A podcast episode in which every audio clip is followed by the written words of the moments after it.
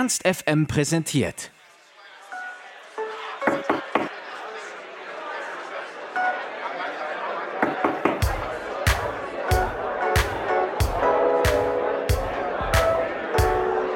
Er ist schon lange als Musiker tätig und froh, dass es immer noch so gut funktioniert.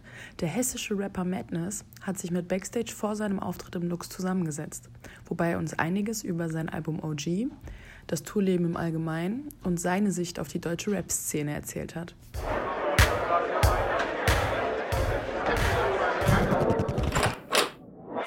Backstage.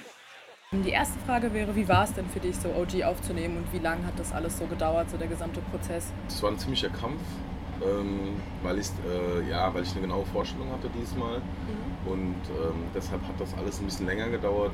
Wir haben Musiker hinzugezogen, noch die quasi Background-Gesang mit eingesungen haben. Da wurde ein Bass noch eingespielt. Wir haben das komplette Album nochmal drummen lassen, damit das irgendwie halt ähm, ja, einen, einen wärmeren Sound bekommt. Das hat insgesamt ja, über ein gutes Jahr gedauert, bis wir das fertig hatten, die zehn Songs. Aber da waren halt dann auch Skizzen dabei, die es nicht drauf geschafft haben und so. Also der ganze Prozess war ein, eineinhalb Jahre ungefähr. Also hast du dann auch nochmal reduziert auf Genau, die zehn genau. Songs dann? Ja. Okay, nice.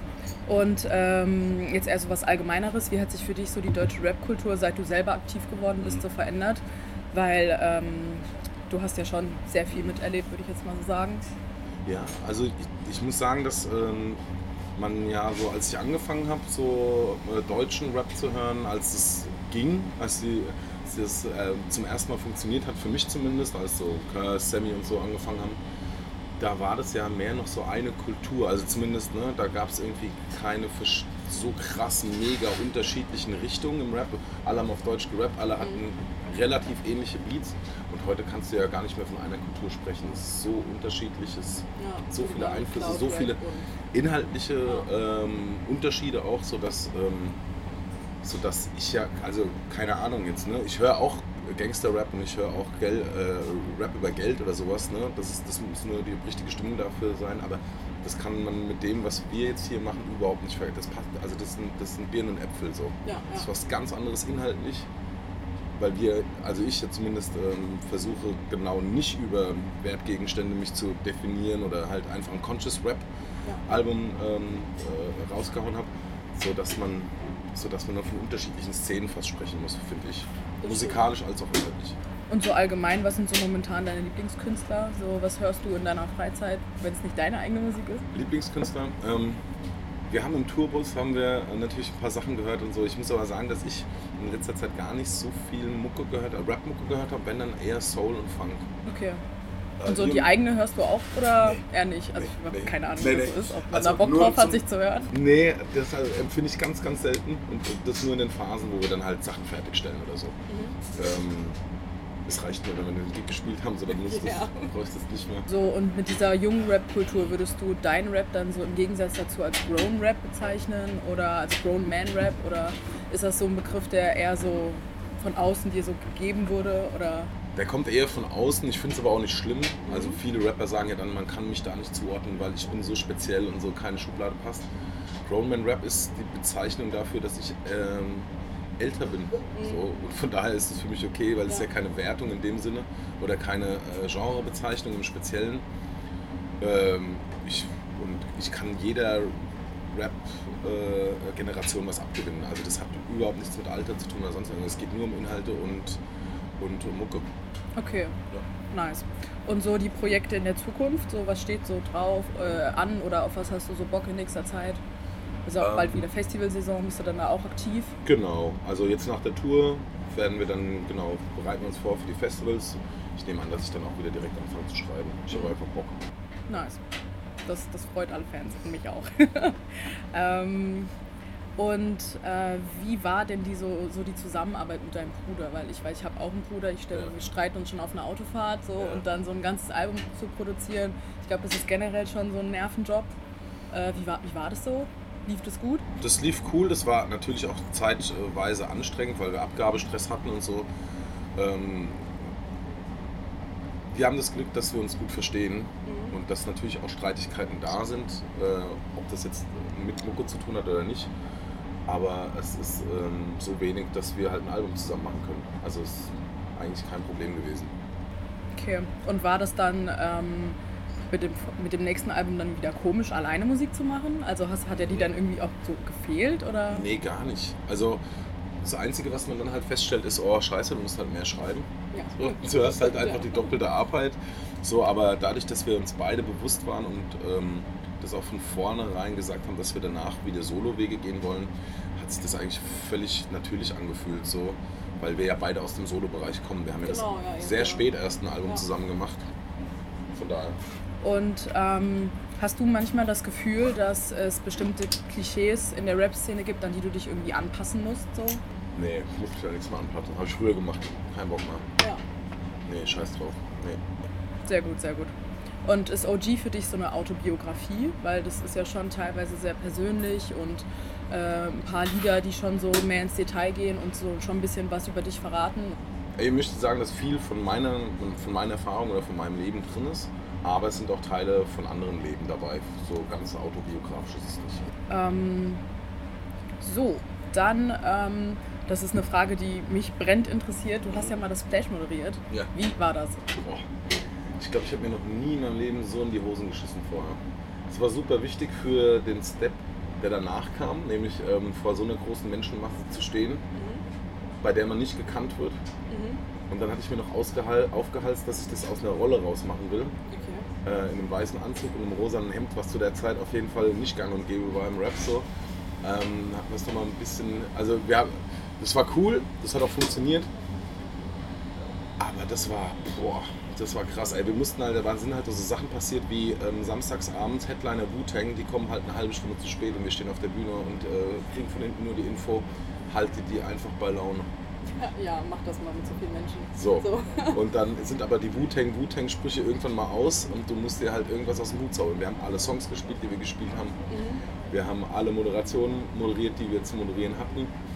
Und es war schon, es war schon, es war eine harte Nummer auf jeden Fall. Es war eine gute Schule. Ja. Ins ja. kalte Wasser geschmissen, ne? also so richtig. Ja, dann. So, auch ja. brutal, brutal. Krass.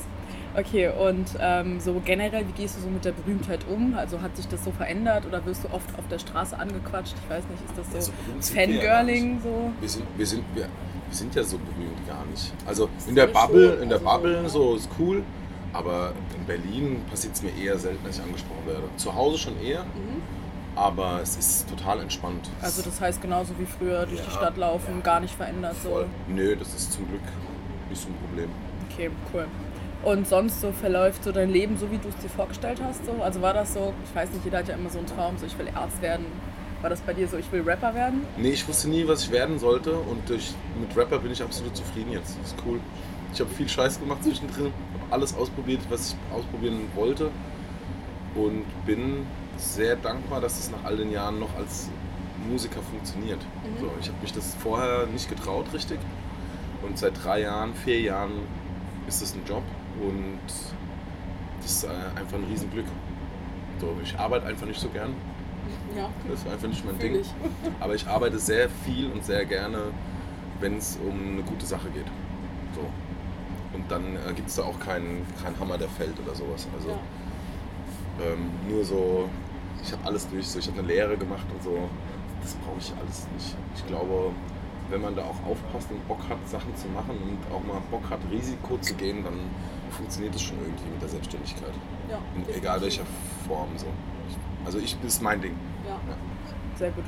Und ähm, es gibt eine Line in einem deiner Songs, es gibt kein Battle, dafür ist das Leben zu kurz. Ja. Äh, bist du eher so ein harmoniebedürftiger Mensch? Also bist du eher jemandem, der, jemand, der Stress eher aus dem Weg geht oder auf Biegen und Brechen die eigene Meinung durchsetzen, bis platzt? Oder Willst du mich jetzt fronten oder was? Nee, Quatsch.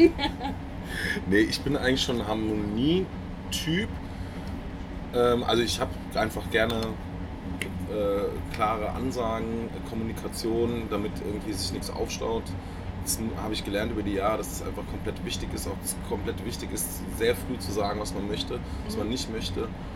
Ähm, das andere mitzuteilen, damit die Bombe nicht irgendwann mal hochgeht. Ja. So. Und das ist überhaupt nicht schlimm. Ähm, bin aber jetzt auch nicht so harmoniesüchtig im Sinne von, dass ich mich jetzt, dass ich jedem gefallen möchte oder so. Mhm. Das sehe ich auch nicht mehr so. Ähm, aber im Großen und Ganzen würde ich sagen, ich bin ein umgänglicher Typ so. Wenn mir einer auf den Sack geht, gehe ich dem richtig auf den Sack.